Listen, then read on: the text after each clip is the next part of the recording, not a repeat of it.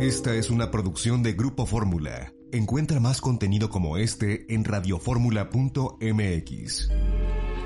Minutos después de la hora, muy buenas tardes. Los saludos, soy Eduardo Ruiz Gil aquí desde la Ciudad de México en Grupo Fórmula, radio, televisión, internet y redes sociales. Tengan un bonito inicio de semana, semana muy pandémica, cuídense, porque está descontrolado, el virus anda volando por donde quiera gracias a, pues, a que la gente no usa cubrebocas, la gente no guarda la sana distancia, pero en fin, cada quien que decida, mientras a mí no me peguen la enfermedad, hagan lo que quieran. La verdad, llega un momento donde hay que pensar en uno, ya que los demás no quieren pensar en los demás.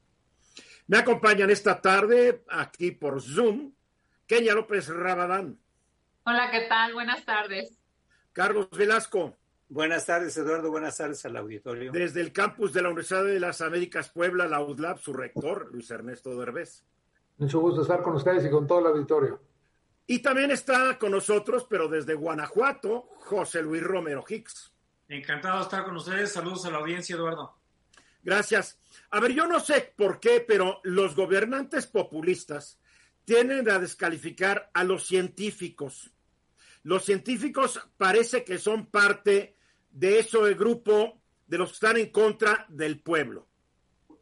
En Estados Unidos, la, durante la pandemia se demostró cómo el presidente Trump y la mayoría de los seguidores de su partido, los republicanos, no creyeron y siguen sin creer en lo que dicen los científicos respecto al COVID, al coronavirus y todo lo demás. Es más, se, se han hecho encuestas que demuestran que el porcentaje mayor de los que no piensan vacunarse son republicanos, que los que no creen que existe una pandemia son republicanos, que los que no creen que la vacuna sirva de algo son republicanos. Hay una anécdota como al, al, dirigente, al líder de los senadores republicanos, Mitch O'Connell, hace unos años, lo agarraron leyendo un libro de física. Le tomaron la foto y negó que él leyera libros de física. ¿Por qué? porque se lo había dado a alguien y no me lo estaba ojeando, como diciendo, no, yo no puedo leer un libro científico, porque mientras más ciencia, pues estoy como negando eh, a Adán y Eva y todo este asunto y aceptando la evolución. Hasta ese absurdo han llegado en este país. Sin embargo, en México tampoco cantamos malas rancheras. En México se cancelaron un bolón de fideicomisos de CONACIT con los estados del país, que yo no sé si servían o no, pero argumentando que eran una bola de privilegiados los que recibían el dinero a través del Consejo Nacional de Ciencia y Tecnología. En más de una ocasión el presidente ha subestimado o hasta se ha burlado de aquellos que tienen, me incluyo entre ellos, un título de una universidad extranjera, pero uno ve su gabinete y está llena de titulados en el extranjero. Los científicos, los académicos son como parte de los otros, de aquellos que no pertenecen al pueblo bueno, al pueblo víctima de estas élites económicas, sociales e intelectuales. Aquí el problema es que cuando se llega a estas actitudes, pues se pone en riesgo a un país como ahorita. Donald Trump negó que los científicos sirvieran de algo. Aquí en México el presidente insiste en que él sí le hace caso a los científicos pero hay que notar que le hace más caso cuando estos dicen lo que él quiere oír y cuando estos no se atreven a contradecir sus opiniones y sus decisiones.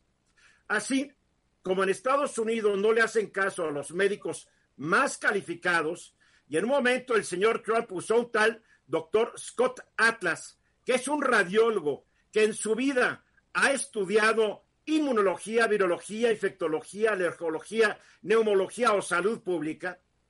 Aquí en México le hacen caso a unos que supuestamente saben, pero que la verdad no saben, porque ya llevamos casi 115 mil personas muertas desde el 18 de marzo.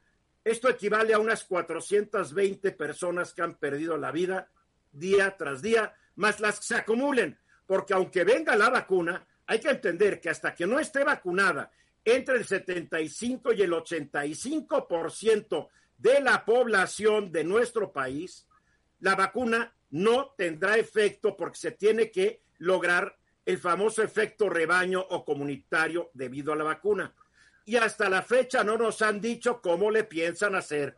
En Estados Unidos es una pesadilla logística. Está involucrado el ejército más poderoso del planeta Tierra, el de Estados Unidos. Están involucradas las compañías de transporte más importantes del mundo, que son FedEx y UPS. Están involucradas las cadenas farmacéuticas gigantescas como Walgreens y CVS. Y en México, pues en México, en México el ejército supuestamente va a hacer todo a ver cuántos más se mueren y a ver cuándo nos toca la vacuna. En fin, la ciencia no es enemiga del pueblo, que quede muy claro. Sí, José Luis. Fíjate que me recuerda este debate. En México hay que recordar que siempre ha habido esta clase de los políticos versus los tecnócratas. Pero si consideramos que la, que la verdad es la realidad de las cosas, y si consideramos que lo, que lo importante para la clase política es resolver problemas, lo primero es entender cuál, cuál es el problema. Si no partes de un buen diagnóstico, de un buen dato duro, vamos a llamarle también científico, pues es imposible que tú puedas diseñar soluciones de política pública para que se acerquen a resolverle ese problema a la ciudadanía.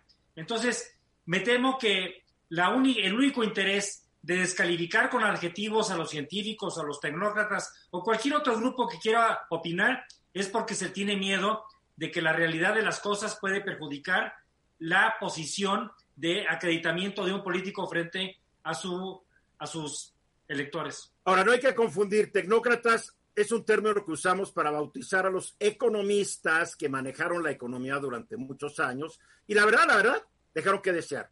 Yo estoy hablando de los científicos y la economía sí es una ciencia, mas no es una ciencia exacta. Cuidado, cuidado. Luis Ernesto aceptando la parte que me corresponde como economista, debo decir que es muy importante. Y, y, lo que es muy importante aquí es, si queremos estar convencidos del valor de la ciencia, lo que tenemos simplemente que usar el día de hoy es el hecho de que una vacuna, varias vacunas de hecho, pero una vacuna en particular contra el coronavirus fue desarrollada en nueve meses. Y digo nueve meses porque empezamos a reaccionar en el mundo occidental en marzo y a partir de entonces empezó a hacer la investigación. Hoy tenemos la vacuna que nos abre esta posibilidad de que haya normalidad el próximo año en nueve meses. Mensaje claro, la ciencia es fundamental para el desarrollo, para la seguridad de la humanidad en el futuro. Tenemos la vacuna de Pfizer, BioNTech, pero ya esta misma semana se autorizará también la, la vacuna Moderna. de Moderna. Ya habrá dos, vamos y, a ver cómo Y las dos están usando el mismo sistema, que es un nuevo sistema, que es desarrollado por la ciencia y los políticos están aceptando en general que la ciencia sea la que prevalezca al haber aprobado estas dos vacunas Muy bien. y ojalá y resuelva. Kenia. A ver, el tema del populismo, populismo negativo, porque a ver, hay que reconocer no hay populismo que, bueno, Kenia, por favor, dime un buen Hay populismo. que reconocer que cuando te preocupas por la gente, o sea, me refiero por el pueblo, por supuesto que eso es lo que teóricamente deberían esperar todos los gobiernos, todas las autoridades. El populismo negativo es cuando la autoridad dice un montón de mentiras porque eso es lo que la gente espera, digamos, quiere oír, más no es posible, no es viable ni económica. Bien ni eh, realmente nada. Déjame cerrar el tema. Yo te diría, hoy el problema es que estamos en medio de una pandemia, la gente no tiene dinero, rumbo a una robotización y tenemos... Estamos hablando de vacunas, Kenia, después echas grilla. Ahorita estamos hablando de vacunas, por favor, al tema. Totalmente de acuerdo, pero hasta eso... Carlos hasta Velasco. El y la. Carlos Velasco. A ver, eh, está, estoy, estamos totalmente de acuerdo en que la, la ciencia debe de ser respetada en, en, en, todas las, en todos los aspectos cuando se enfrenta a una pandemia como la que estamos padeciendo. Pero cuando, te, cuando, cuando tenemos en México a una sociedad suicida, no toda la sociedad, pero hay los, la mayoría de sus integrantes son suicidas, bien, entonces bien, no hay remedio para ello. Nada más que esta sociedad suicida sigue mucho el ejemplo de sus líderes políticos, Carlos. Eso no lo puedes negar, ni nadie lo puede negar. Vamos a los mensajes, regresamos. Si no se está ocurriendo lo inevitable y Donald Trump se va a estar cayendo el poco pelo que le queda, lo cual significa que va a tener que hacer, va a hacer más que un queso de Oaxaca para verse bien, mi querido Carlos Velasco. En honor operación, a operación Quesillo. Operación Quesillo, ¿verdad? Sí. Eh, porque el hecho es que hoy los colegios electorales de los 50 estados de la Unión Americana, más la capital, el Distrito de Columbia, están ya los electores que fueron electos en la elección de noviembre, los que conforman el colegio electoral, están votando y los que estados donde ganó Biden, pues están votando los delegados demócratas y los estados, los, los, los que ganó el señor Trump, pues los republicanos. Y hoy se consumará ya, eh, se le pondrá el último clavo, yo creo, al ataúd de este papanatas, ¿no crees, Luis Ernesto? Pues mira, yo esperaría que así ocurra. Lo que va a quedar muy claro el día de hoy es el triunfo electoral finalmente del presidente electo, que como sabemos ha sido declarado presidente electo en realidad en una forma de tradición por la prensa, por una serie de resultados que se proyectan. Pero hoy oficialmente se cumple lo que es el colegio electoral estado por estado, dando ya el voto definitivo a el triunfo electoral del presidente Biden. Falta la ceremonia, y es una ceremonia en el Congreso, en donde hoy informan al vicepresidente Pence todos y cada uno de los estados, los colegios electorales de cada estado, del triunfo en su estado o del presidente Trump o de el futuro presidente de Estados Unidos, Biden. Ya Pence lo dicen en su calidad de presidente del Senado. Exacto, porque él tiene que llevarlo, certificarlo y simplemente presentarlo ya al Congreso de los Estados Unidos, al, Senado. Y en enero, el día, si no recuerdo mal, 8 de enero, eh, el 6 de perdón, es cuando ya se declara por el Congreso americano oficialmente la presidencia del señor Biden. ¿Qué ha tratado el señor Trump? Todo, todo. Ha hecho todo lo desesperante que pueda uno imaginarse y se ha encontrado con algo interesantísimo.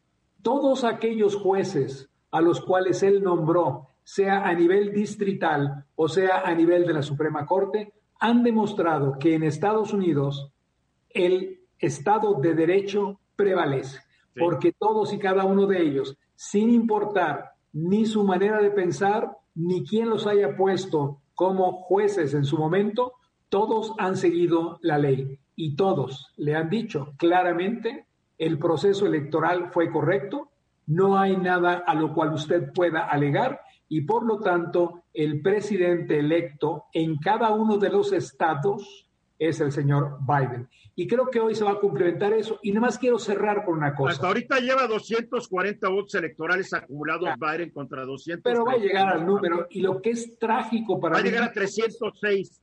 Se estima que a 306. Pero lo trágico, ¿sabes qué es, Eduardo? Que nuestro gobierno, que nuestro gobierno al día de hoy siga sin reconocer el triunfo electoral. Y lo más trágico es lo que acaba de salir, y no sé si será cierto, de la intención de la embajadora de México en Estados Unidos, Marta Bárcena, de jubilarse y retirarse. Si eso fuera cierto, la única razón que existe para que una persona de esa calidad tenga que renunciar es el hecho de que habiéndole dicho que organizara una llamada telefónica entre el presidente electo Biden y el presidente de México, López Obrador, trabajo que ella llevó a cabo cuando el presidente de México decidió no efectuar esa llamada, la dejó totalmente sin ninguna utilidad y perdimos una persona de muy alto nivel, de mucha capacidad profesional, por un capricho en el lado del gobierno mexicano. La pregunta ahora es si ya con el colegio electoral reconociendo ya oficialmente el triunfo de Biden, al presidente López Obrador se le va a ocurrir felicitarlo o por lo menos reconocer que ganó. Ya no felicitarlo, pero reconocer que ganó o se va a esperar hasta enero, ya no lo sé. Kenia. Yo le recomendaría que se fuera hasta enero ya, porque francamente ya no hace diferencia. hablando de populistas, justamente el, el tema de fondo es no reconocer una elección, no, no reconocer un Estado democrático. Y ese es un hilo conductor entre los populistas. O sea, tú puedes ganar y puedes perder. Esas son las reglas del juego. Y seguramente yo, yo, yo de manera personal he entrado a campañas y pierdes y ganas. Es increíble el discurso de Trump. Yo lo estaba escuchando este fin de semana y de verdad no das crédito a esta argumentación sin fondo y sus seguidores que además lo, lo, lo siguen, digamos, hacen un eco a una cantidad de, eh, digamos... Pues haber inspirado en no sé cuántos políticos mexicanos que, ha sido la norma en la historia de México. a nivel presidencial, de gobernador, de presidentes municipales. O sea, ¡Viva México! Otro aporte de México al mundo. Al mundo. Además, déjame cerrar con el tema de la embajadora Bárcena. A mí me parece, doctor, es de las pocas, digamos, de los pocos nombramientos de este gobierno que ha sido muy bien acompañado. O sea, me refiero a, no se politizó, hubo una, un entendimiento de la currícula, del currículum, digamos, de, la persona, de la servidora pública. Y pegar con pared debe ser terrible porque, claro, lo que está pasando hoy, para alguien de su prestigio, con su carrera a nivel, digamos, de el servicio en el extranjero, pues claro que es muy, muy, muy lamentable. Gracias. Carlos. Aquí el tema es que lo comentamos en, su oportunidad en este espacio, que eh, la elección se iba a convertir, la elección en Estados Unidos se iba a convertir en una elección tipo país bananero, como está ocurriendo todavía ahorita en Estados Unidos de parte de Trump. ¿Con qué autoridad moral, si siguen utilizando la Casa Blanca, el despacho Val, para no reconocer una, una derrota, ¿con qué autoridad moral Estados Unidos se puede dirigir como una democracia y puede con la autoridad moral que oye, con la autoridad moral que hoy estamos ¿Me permites terminar, Eduardo? Digo, por sí, favor. Sí, me permites terminar. Termina, Carlos. Pero, está en entredicho, está en entredicho que fue eh, una, una elección tipo bananero, porque no se reconoce de parte de, de, de, Donald Trump. El, Ahora, el, bananero, el bananero ya lo dijiste, es Donald Trump. El sistema, el sistema ha respondido le han tumbado 51 demandas judiciales. O sea, si fuera país bananero, no estaría ocurriendo lo que estamos viendo. Ahora, ahora, ahora, ahora, en relación que todo lo, ligan con México, eh, yo estoy de acuerdo en que pues, no se reconozca la elección, pero hay dos presidentes, hay Fox y, Trump y Calderón, que siguen sin reconocer o, o, están reconociendo, mordiéndose los dientes o mordiéndose las tripas, que, que Andrés Manuel López Obrador haya ganado con 30 pero estamos hablando de lo que ocurre hoy, Carlos. No, no, no, por eso, no, pero estamos, no estamos hablando, no, no, no, no, esto es una manipulación. Es el problema el presidente López Obrador debería haber reconocido que ganó Biden. Si, si, quieres irte por otro lado, está bien, pues cada quien con sus ideas. Digo, no, no veo que tiene que ver terminé mi, terminé mi tema. Sí, ya se acabó el tiempo, además. A ver, para concluir, Luis Ernesto. Tres cosas rápido. Qué pena que perdamos a una diplomática de la calidad de Marta Bárcena por haber hecho su trabajo. Segundo, el presidente López Obrador tiene ya rápido que reconocerlo. Y tercero, por supuesto que donde hay Estado de Derecho, funcionan las cosas. Después de la hora y estamos aquí de regreso y me da mucho gusto darle la bienvenida a la nueva presidenta del Instituto Nacional de Transparencia, Acceso a la Información y Protección de Datos Personales, Blanca Lilia Ibarra. ¿Cómo estás, Blanca Lilia? ¿Qué tal, Eduardo? Muy buenas tardes. Me da mucho gusto saludarte a ti y a todo tu auditorio. Felicidades por tu designación. Fue por votación. ¿Cuál es el proceso que te lleva a la presidencia del INAI? Sí, Eduardo, muchas gracias. Efectivamente, en la sesión del pasado 10 de diciembre, los siete comisionados y comisionadas emitimos un voto donde, bueno, pues me eligieron por unanimidad para el periodo 2020-2023 como presidencia del Instituto Nacional de Transparencia, Acceso a la Información y Protección de Datos Personales. Hay veces que la gente no entiende qué es el INAI y más cuando hay andanadas de críticas contra el INAI de ya sabes quién, porque como que eh, al presidente le gusta decir que el INAI esconda la información, que el INAI no ha proporcionado nada, que el INAI no ha colaborado al bienestar de México, etcétera, etcétera. Puntos de vista, ¿no? Puntos de vista. Ah, yo creo muy bien en el INAI. Eh, también hay que recordar que muchas son las dependencias que son las que deciden ocultar la información durante años. dinos por qué nos conviene a los mexicanos tener el INAI. Mira, el INAI es una institución que fue creada en el 2014 a partir de las reformas constitucionales, pero que deviene desde el año 2002, fue creada por ciudadanos para los ciudadanos. En aquel momento, como tú recordarás, un grupo de académicos, de periodistas, de organizaciones de sociedad civil que se integraron en el denominado Grupo Oaxaca, impulsaron en ese momento la primera ley federal de transparencia que tenía por objeto impulsar el derecho a saber sobre las autoridades del orden federal. Ya en el 2014 se modificó para que el organismo federal se convirtiera en el organismo garante nacional. ¿De qué se trata? Bueno, es un instituto que defiende los derechos de las personas para que puedan tener mayor conocimiento de lo que hacen nuestras autoridades, es decir, el derecho a acceder a la información pública y por otro lado también, Eduardo, el derecho a proteger sus datos personales.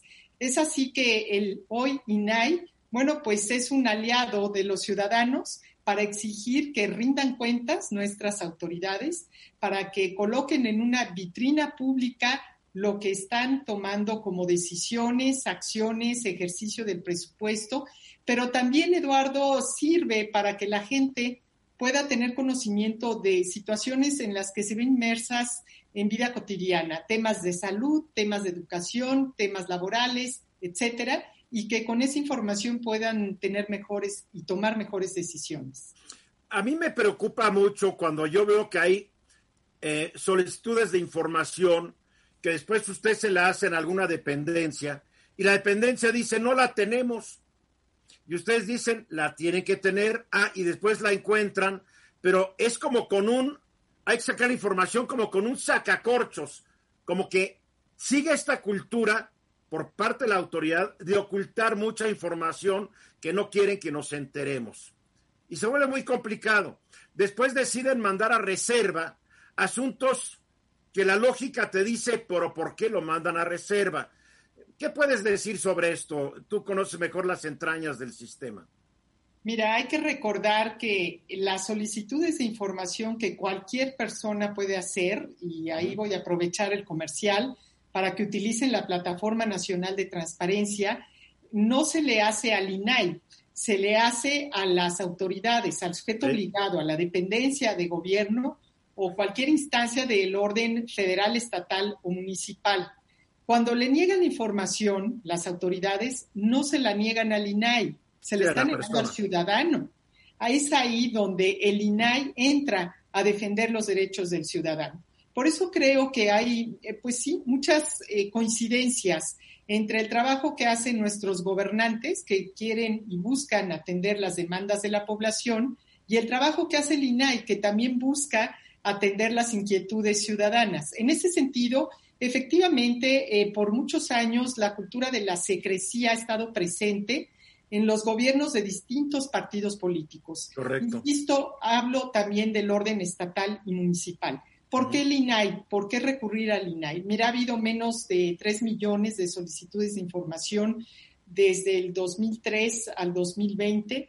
Creo que todavía hay un reto enorme de que la gente utilice el derecho a preguntar, a saber y que interponga cuando esté inconforme porque le dicen pues no está o no se le entregan a tiempo o se le entregan incompleta o le dicen que son incompetentes, que eso no les corresponde a ellos contestarlo. Bueno, pues ahí se presenta un recurso de revisión, también se puede hacer en la Plataforma Nacional de Transparencia, y ahí nosotros entramos a resolver y analizar conforme a la norma si esa información es pública, ordenamos que se entregue. ¿Qué pasa cuando una autoridad decretó que se mande a la reserva?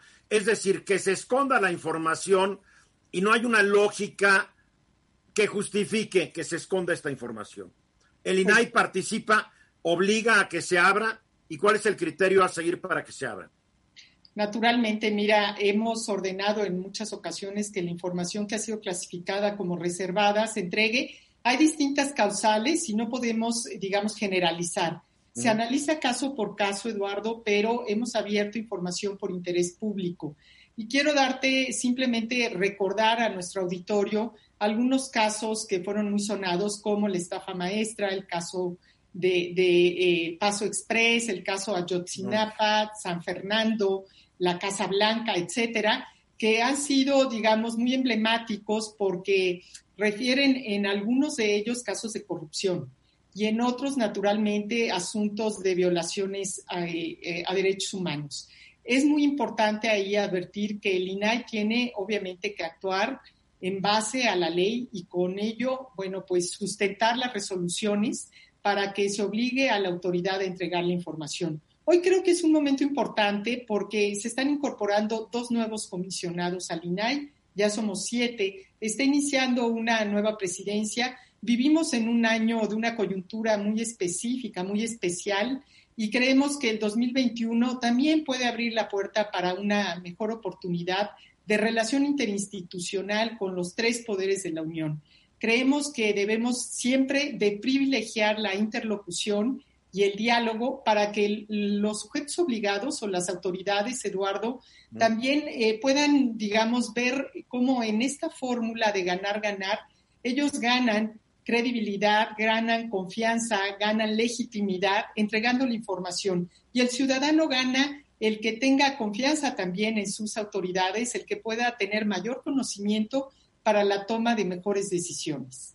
Blanca Lilia, a nivel federal, ¿cuál es la instancia que menos le gusta abrirse?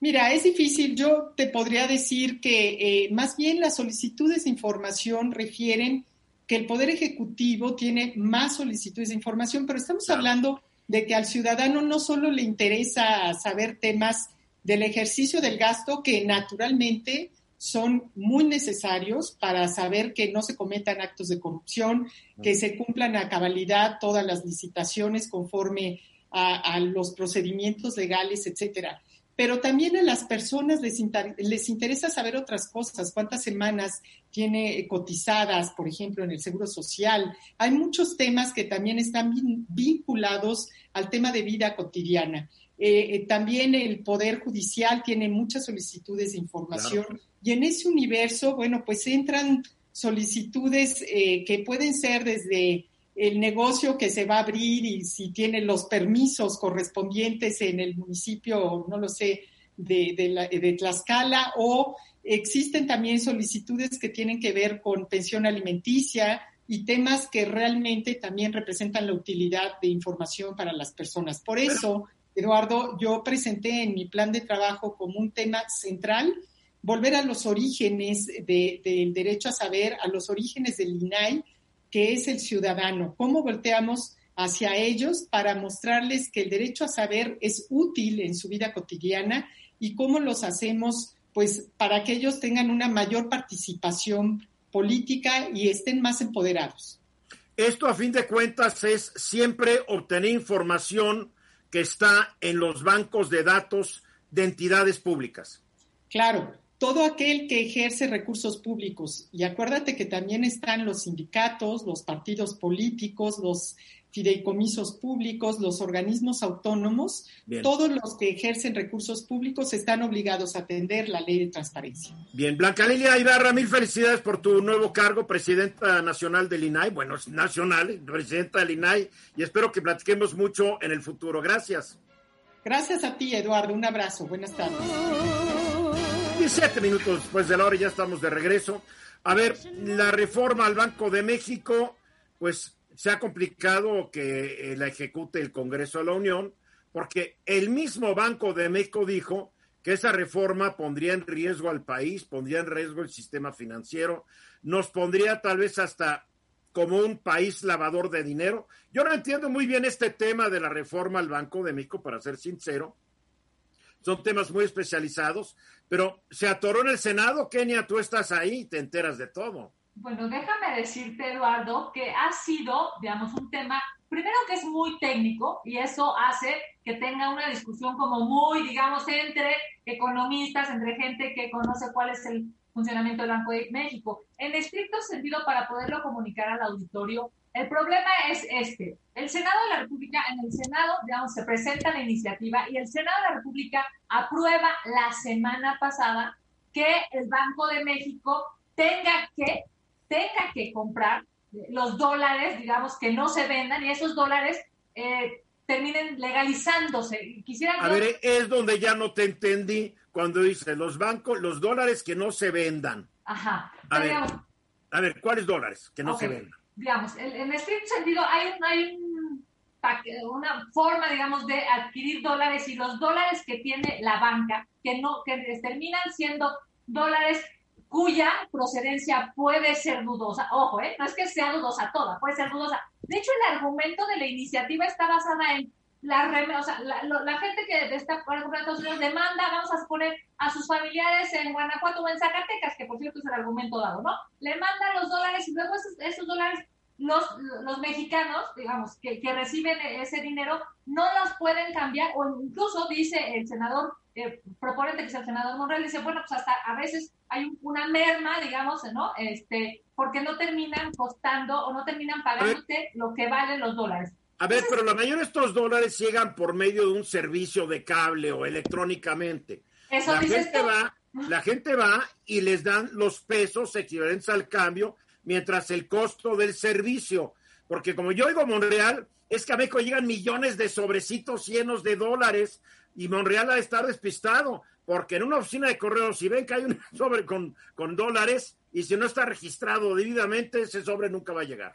A ver, déjame decirte que justamente esa es la discusión, digamos, es a ver, esa no es la realidad de los mexicanos o digamos de, los eh, mexicanos que reciben dinero de su familia, no les llega la caja, ¿no? Digamos, no les llega el sobre, el paquete, sino se los mandan por este, pues, diversas empresas que tienen la posibilidad de depositarte en California y de, cobrarlo aquí en Guanajuato, ¿no? Por ponerte un ejemplo. Pero ese fue el argumento. El argumento es, los dólares necesitan ser cambiados.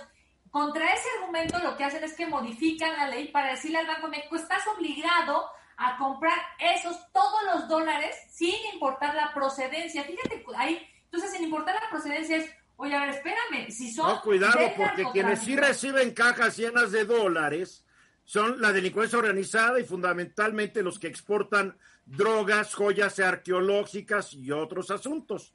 a ellos sí.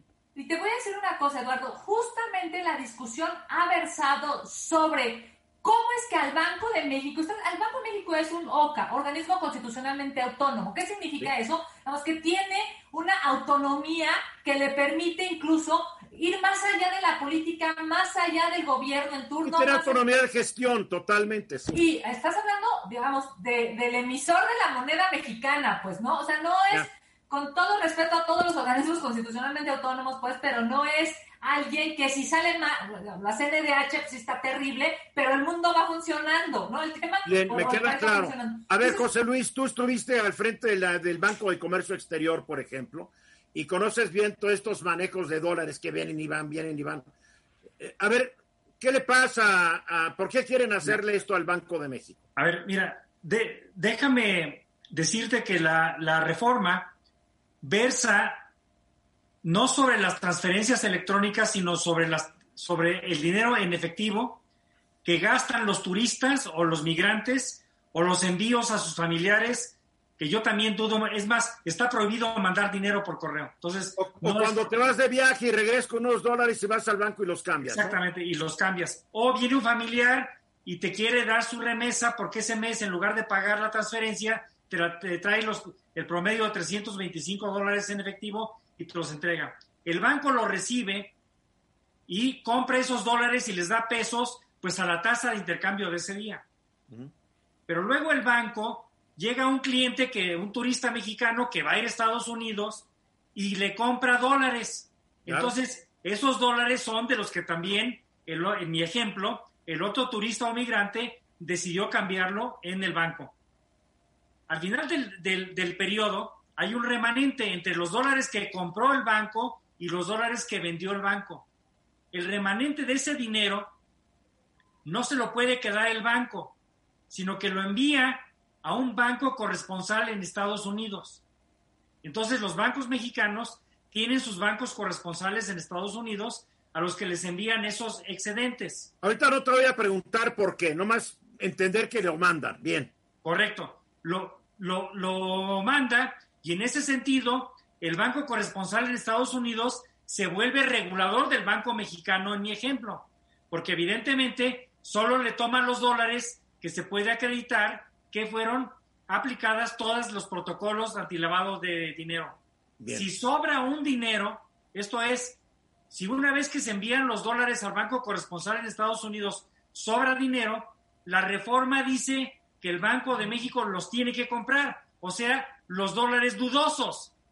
Y en eso evidentemente estriba casi toda la, pues, la, oposición, tanto de la Asociación de Banqueros de México como del Banco de México. A ver, rápidamente, ¿por qué dicen que esto se prestaría a un lavado de dinero gigantesco con esta reforma? Porque va a haber más dólares remanentes. En el ejemplo que estoy dando, por ejemplo, eh, en los últimos meses, en todo el año, ha habido menos de 100 millones de dólares, de casi 4 mil millones de dólares en transacciones en efectivo, como las estoy comentando, y lo que se prevé es que se incremente este remanente, que seguramente serán dólares de una procedencia no verificable.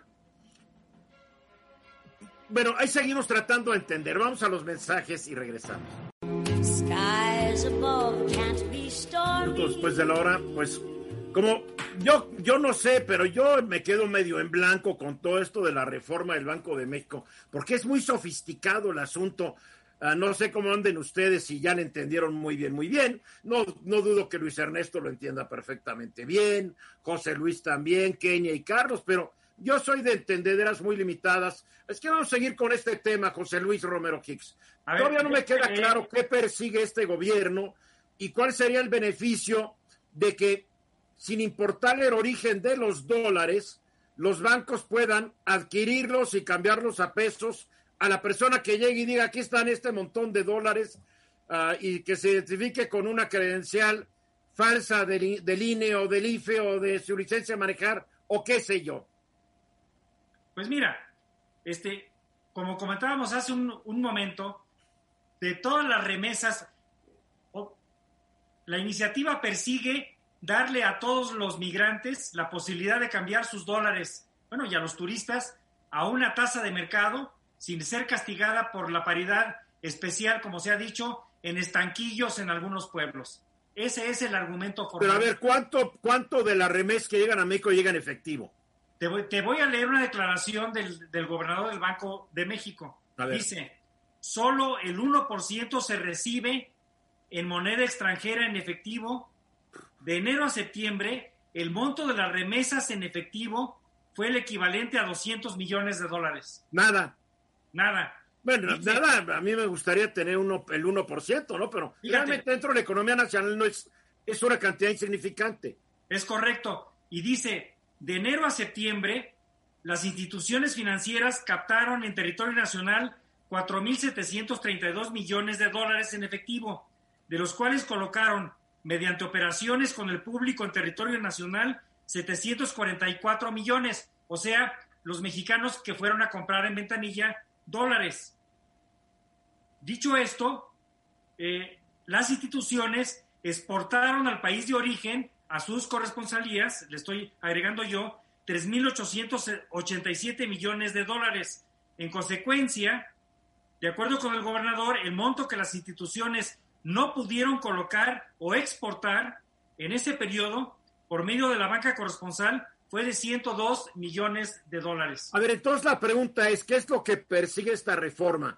¿Darle más recursos al gobierno federal obligando al Banco de México a deshacerse de esos dólares que llegaron de quién sabe dónde y para que el, gobierno federal los, los absorba y tenga más dinero? A ver, Luis, Luis Ernesto.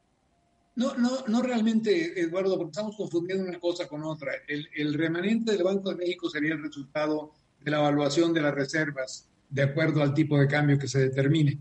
Pero, y la gente que está usando ese argumento lo que está diciendo es, bueno, de esta manera eh, subiría el precio del dólar y por lo tanto las reservas del Banco de México valdrían más. Como resultado de ello habría un remanente, ese remanente se lo tiene que entregar al gobierno. Ese remanente de todos modos ya ocurrió y se lo van a entregar al gobierno el próximo año y debe andar aproximadamente entre 350 y 400 mil millones de pesos.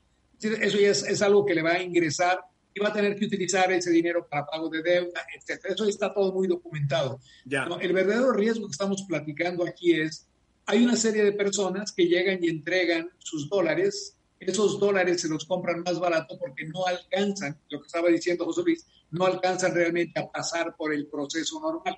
Es lo que está alegando el senador Monreal muy específicamente.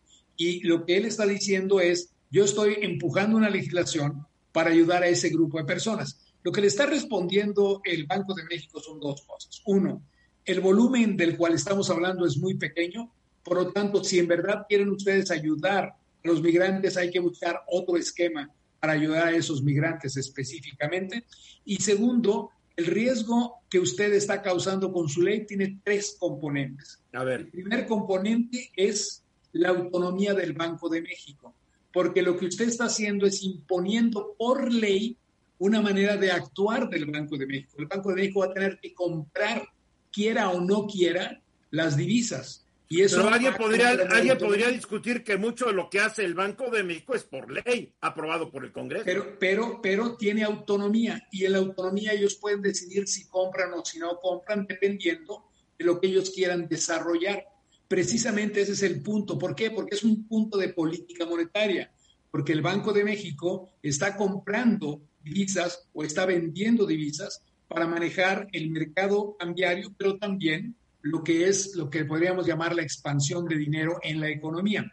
Y como su punto fundamental es mantener la no inflación, es decir, control inflacionario, si tú me obligas a tomar medidas que van en contra de lo que yo considero importante, me quitas autonomía. La constitución me da autonomía. Por lo tanto, esa ley va a ser anticonstitucional y ese va a ser otro pleito que se va a llevar, porque el Banco de México va a decir, me estás obligando a hacer algo que no debo hacer o que no. O sea, que se tendrán que ir a la Suprema Corte a definir Así Es, simplemente por ese punto. Pero mencionaste tres factores, este es el primero. El segundo factor es el Banco de México llegando y diciéndote, oye, si hacemos eso, hay una serie de acuerdos internacionales para la lucha contra la delincuencia organizada que impide que yo precisamente tome esas medidas sin verificar de dónde viene ese dinero. En el momento en que tú me estás obligando a comprarlo, estoy obligado a comprarlo y no tengo posibilidad de verificar si viene. Pero no debe verificarlo el banco que esté comprando esos dólares. claro, pero el banco ya no tiene problema, como dijo José Luis, porque el banco presenta y dice, pues a mí me lo vendió un señor que me decía que tiene aquí su INE, que aquí está su cosa,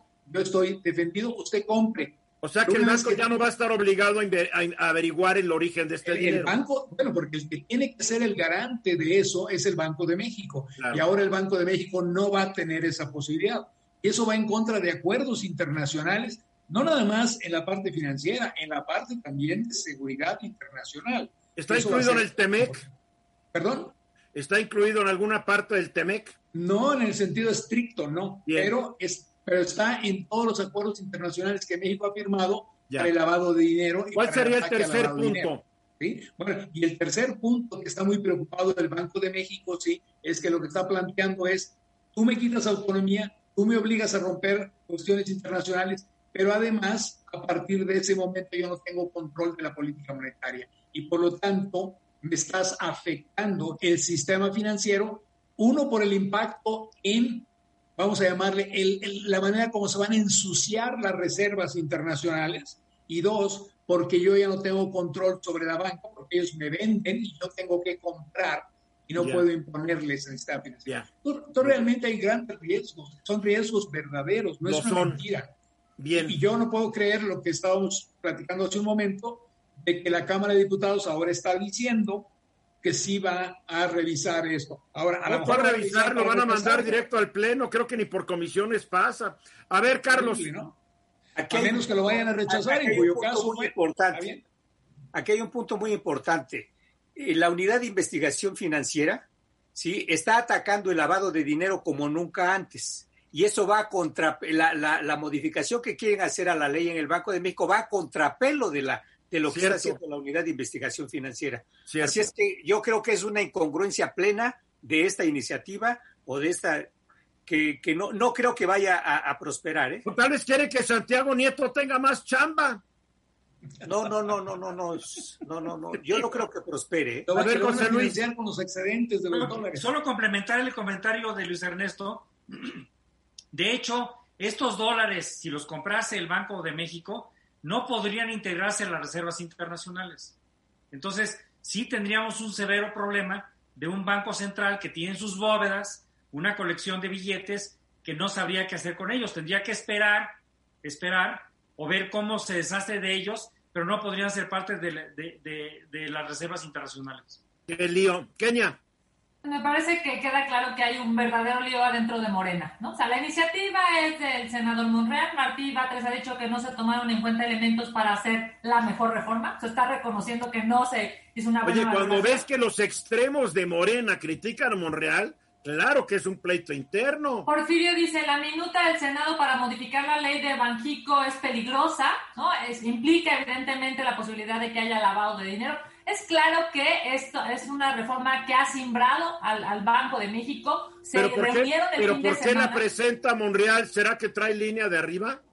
Pues será el sereno, pero parece ser que incluso se va a debatir mañana, Eduardo, en la Cámara de Diputados. Es algo verdaderamente, o sea, no se, no se aparó. No, lo que dijeron este fin de semana es que lo iban a reflexionar y al parecer se va a listar para mañana en Cámara de Diputados. Terrible. Para, para concluir, José Luis. Yo creo que la parte positiva de la señal del senador Monreal es que él está de acuerdo, por lo menos en su declaración que grabó, de que esto se discuta, que no se, que no se resuelva las carreras que se escuchen a todo el mundo y evidentemente uno de los indicadores que nos debe de preocupar es que se depreció el peso mexicano precisamente frente a esta noticia. ¿Cuánto? es la reacción, vamos a llamarle así, de los mercados no fue favorable. Ojalá y prevalezca la cordura y se escuchen las partes. Ojalá prevalezca que a veces no, no hay mucho aquí en este país y en el mundo. Vamos a los mensajes. 12 minutos para la hora. Carlos Velasco, la violencia contra las mujeres sigue. Por más que las mujeres protesten, por más que el gobierno diga que no, los hechos y los números demuestran que la situación es grave sin poderse ver que mejore. Fíjate que uno pensaría que es privativo de nuestro país. Cuando te vas a las cifras de la Organización Mundial de la Salud, la vez la cosa es muy grave anualmente, según la Organización Mundial de la Salud, 770 millones de mujeres son agredidas por su pareja. 770 millones de mujeres. Y son las que se atreven a denunciar, me imagino que han de ser más. Y son más, este, Eduardo. Y, además, eh, si vemos que eh, en, en el mundo, 137 mujeres son asesinadas por un miembro de su familia cada día. 58.100 son asesinadas por sus parejas o familiares. América eh, es el segundo continente con mayor tasa de feminicidio después de África. Un, un feminicidio se da cada dos horas y media en nuestra región. La violencia física o sexual es la padece una cada de tres mujeres y el 80% de la violencia física se comete contra las mujeres. Este, este panorama mundial eh, te refleja que la mujer tiene un destino en este momento incierto. Eh, cuando la pandemia viene a ser otro, otro elemento que, eh, que es muy, muy grave para que la, la, violencia contra las mujeres eh, se agudice. Por eso eh, hay tenemos más cifras de, esta situación y para, para quienes se, se, no se preocupan por, por lo que ocurre en nuestro país, deberíamos de ver que a escala mundial el 35% de las mujeres ha experimentado alguna vez violencia física o sexual por parte de una pareja íntima o violencia sexual perpetrada por una persona distinta a su pareja. El número de llamadas a las líneas de asistencia se ha quintuplicado en algunos países a consecuencia del incremento de tasas de violencia de las parejas provocado por la pandemia. Cada, uno de, cada una de las 137 mujeres son asesinadas por miembros de su propia familia. Al menos. ¿Cada día? ¿Estás diciendo cada día? Cada día, cada día, 137 mujeres son asesinadas por miembros de su propia familia. Al menos 155 países han aprobado leyes sobre la violencia doméstica y 140 países cuentan con legislación sobre el acoso sexual en un lugar de trabajo. Pero aquí viene el problema, que es la corrupción. Y por eso eh, en el mundo sigue incrementándose la violencia contra la mujer. Hay un dato muy importante. ¿Cuál, sería la relación entre la corrupción y la violencia contra la mujer? En, las autoridades, cuando se va a poner una queja, por eso casi nunca eh, prosperan las autoridades, eh, la, el primer, la primera autoridad que tiene roce con el problema, como que no le, le entra de lleno a, la situación. No y muchas veces son hombres que menosprecian y minimizan el problema. Ahí la viene, es, es la misoginia, este, Eduardo. Y ahí hay, hay otro punto muy importante. En 2019, o sea, el año pasado, una de cada cinco mujeres de 20 a 24 años se había casado antes de cumplir los 18 años. 15 millones de niñas adolescentes de 15 a 19 años han experimentado relaciones sexuales forzadas en todo el planeta. La violencia de género en las escuelas es un obstáculo muy importante o muy grave para la escolarización universal y el derecho de las niñas a la educación. Estas, todas estas cifras te reflejan que la situación de la mujer no solamente en México, sino sino en el mundo, es bastante, bastante grave y su futuro es muy incierto, pese a que ha, habido movimientos de protesta que han crecido y las legislaturas de todo el planeta han hecho poco o casi nada por este por tratar de, solucionar el problema. A ver, Kenia, tú eres la mujer de esta mesa. ¿Qué, decirte que ¿qué diablos pasa? Las cifras que da Carlos, tiene razón, no es un tema privativo de México, es un tema en el mundo, porque las mujeres hemos dejado de estar en el espacio privado para salir, para salir a educarnos, para salir a trabajar, para salir a, los espacios públicos. Y esta salida de, digamos, nuestro entorno, que históricamente había sido, pues seguramente tener hijos y cuidar a los adultos mayores y demás, esta salida los gobiernos no la han sabido proteger. O sea, me refiero a, no ha habido leyes, presupuestos, políticas públicas, instituciones para que las mujeres podamos estar en, una, en un espacio público, digamos, y desarrollarnos, ser felices, eh, eh, establecer nuestras potencialidades y ser seguramente ciudadanas con igualdad de derechos que los hombres. Como no lo han podido ser, es que pasa esas, esos datos que acabo. A ver, pero vamos, a ver, vámonos a México. En México hay una importante proporción de mujeres en los órganos legislativos, por lo menos federales. Pero acaba de ¿Qué están haciendo para que se pasen leyes que sancionen las autoridades, que permitan que esto ocurra? Tienes razón, pero a ver, vamos, esta legislatura es la sexagésimo cuarta. 64 legislaturas, una legislatura de tres años, ¿no?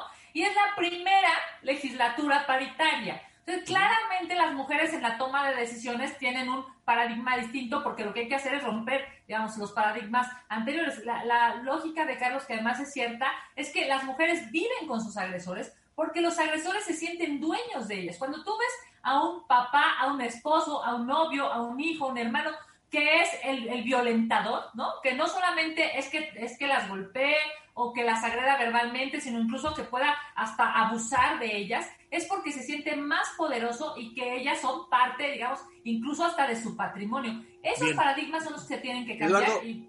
sí, sí, Carlos. Te voy a dar una cifra que es terrible. Casi 200 millones de mujeres, ni, de, de, mujeres que, que, son niñas de entre 15 años y mujeres de 49, que fluctúan entre estas edades, han sido sometidas a la mutilación genital femenina en 31 países en los que se concentra esta, práctica. Que son, países, son países africanos y de Medio África Occidental. Pero todavía hay países en los que la mutilación genital, genital femenina es prácticamente universal. La han sufrido al menos nueve de cada niñas y mujeres. Terrible. Terrible, pero más terrible que el tiempo siempre nos gana. Y ya nos vamos. Luis Ernesto Herbés, gracias. José Luis Romero, gracias. Kenia López Rabadán, Carlos Velasco, gracias. Esta noche a las 10 va a estar conmigo José Luis Romero Hicks y Antonio Castro Quiroz. Vamos a estar hablando, tratando de entenderle a lo del Banco de México antes de cometa el atropello, tal vez mañana en la Cámara de Diputados facebook.com diagonal e Ruiz Gili. Ahí los esperamos. Gracias y hasta el rato. Esta fue una producción de Grupo Fórmula. Encuentra más contenido como este en radioformula.mx.